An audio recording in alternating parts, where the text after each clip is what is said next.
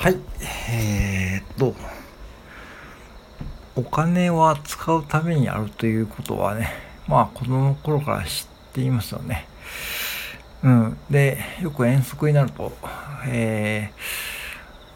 ー、200円までという制限があって僕のね小学校時代はねで結構近所に駄菓子屋がありましたよね。うん。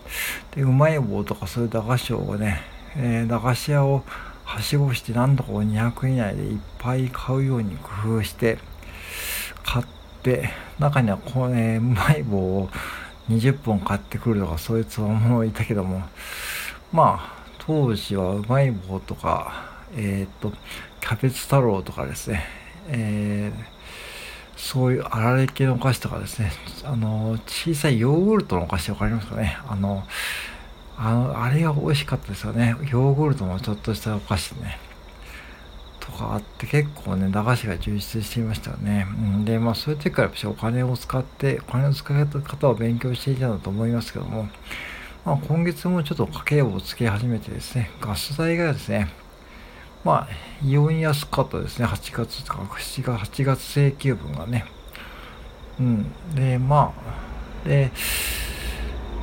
まあ、それをちょっと安くなった分を買い物とかに回して、ちょっといい食材を手に入れて、まあ、自分の健康に投資するという方向で今月は行こうかなというふうに思いますけどね。うん、まあ、幸いこう24時間スーパーが最近あるしですね、さっきもね、これ夜中の2時に、2時に今日休みなんですけども、夜中の2時に収録してますけども、さっきね、一つスーパーに行ってですね、まあ買い物してきました。うん。なんか無添加のね、カステラを売っていてですね、298円とかで、うん、多分、どっかのお店で余ったやつだと思うけども、あ、これいいなと思って買ってきました。うん、なかなかそういうのはないですよね。やっぱしこう、そういうものを選んでいくと体も良くなると思うし、うん。っていうことを思いながらですね、やっぱしお金を使うと多分、ね、あの、いいと思いますよね。で、お金を使うためにあるということです。だから、あの、最近投資とか NISA とかさ、そういう新 NISA とかそういう制度があって結構注目されていますけど、うん、やっぱし経済を回す意味では、やっぱしこう、お金を使っていかないとね、回んないっていうのはね、これ基本中の基本ですよね。なんかこう、なんだろう、なんとか、その、溜め込んでいてもこう自分が確かに投資とかで投資に使ってその投資に預けることでその投資してる会社に回るんでその会社が利益を生んだことで私たちに配当が回るんで、まあ、それもある意味経済を回しているとは言えますけどもなんか直接的に私たちが使うものを使っている感覚がないんで、うん、やっぱりねお金は使った方がいいと思いますね。なんか僕のおじの世代はやたら貯金しろ、貯金しろとか、貯金しろとかいうふうに言ってますけども、まあ貯金をするってはね、まあ確かにいいけども、最低限でいいと思いますよ。なんかこう、うーん、例えばそうだな、自分の葬式代とか、かな。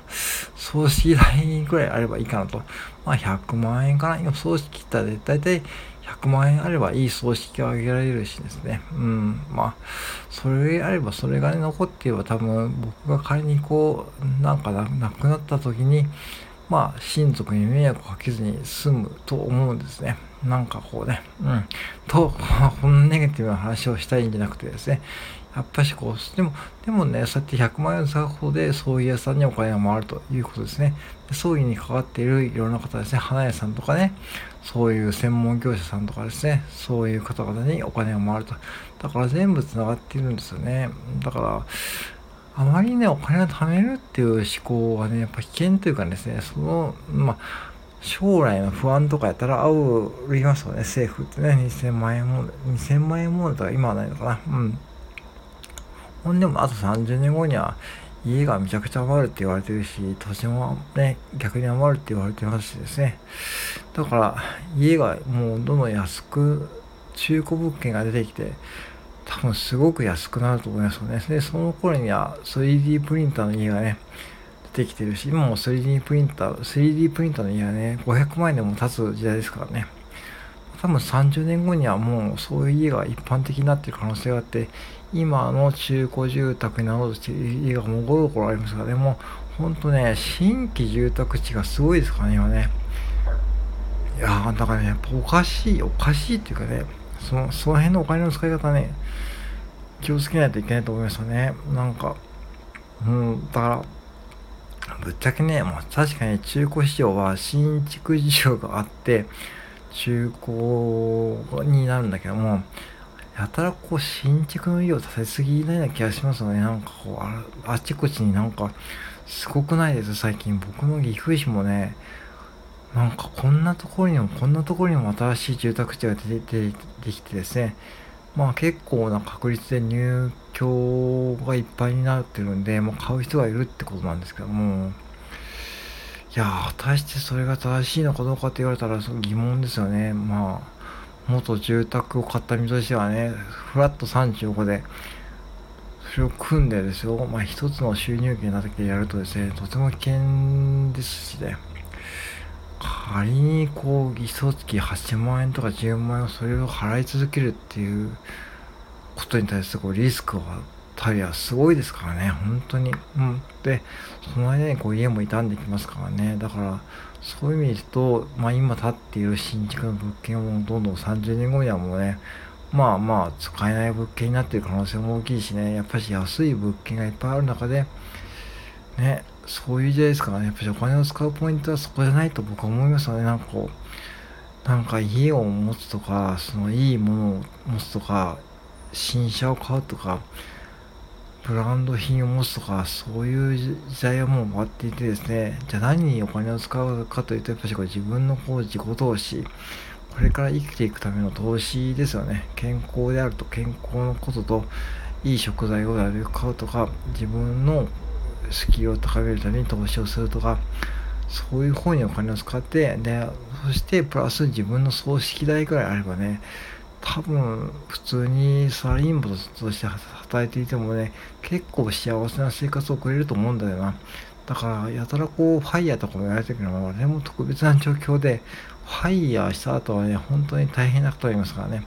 逆に人生つまんなくなっちゃって、その自分が何をしていいか分かんなくて、結局会社に戻る方もいっぱいいますからね。まあ、それぞれ悪くないんですけども。うん。だから、そういう意味で言うと、なんかお金の使い方を、その小学校の時の駄菓子のような感じでちゃんと見極める力も必要だし、大人になったらちょっとそれが逆にこう難しくなってくると思うし、いろんなこう情報が入ってきてですね、いろんな用語があってね、いろんなこう情報があって錯乱しちゃうと、シンプルに得られなくなっちゃうことがあるんで、うん、そうなるとこう、なんだろうな、その家の営業マンの思うつぼになって、なんか変な家を買わされて、そしてね、10年後か20年後には、その買った家の価値がなくなってくるということになるんで、そうなると、中古物件でもね、本当に値がつかない家になるし、仮に中古物件で売り出されてたとしてもですね、ぱし買い手がつかないというふうになる可能性があるんで、うん、なかなか難しい時代です。だからそういう意味で言うと、もう自分がどういうふうに暮らしたいかっていうのをもう今から考えておくために、自己投資をしてお金を使うってこともね、必要だと思うし、その変にこう、なんか世間の一般常識ですね、その家を買うこととかね、そういうこう、いい車に乗るとかね、確かにね、それそれで経済もあるかもしれないけども、それは本当にお金持ちの人に任せておけばいいと思うんで、だから僕みたいなこう一般ピープルは、そんなところを見ずに、そのおこぼれ、要はお金持ちの方々の使ってくれたおこぼれをね、中古物件とか中古車で満足できるようなこう生活をしていけばね、そんなにこう、お金に対してこうアクセスする必要はないと思うし、その、下手にこう貯めようというふうに思考も思わないと思いますよね。だから、役割分担というか、お金持ちの人はお金持ちの方の役割。で、僕みたいなこう凡人サラリーマンの人は凡人サラリーマンの人の役割。そして生活を受ける方は生活を受けて、えー、生活していくという役割と、そういう役割分けていくことで、なんかお金をもっと自由に使えるような気がします。うん。そんな気がしたのでですね、ぜひね、あの、本当にあの、お金を使うことはね、なんか悪いっていうか、お金を使うことイコールなんか変、なんかね、そういう理想、そういう議論もあるけども、そうじゃなくて、そのお金を何に使うかを明確にしておけば多分ね、そんな風にネガティブに思わないと思うんで、うん、ぜひね、そういう風にこう自分が何をしたいかを見極めていくといいと思いました。うん。はい、以上です。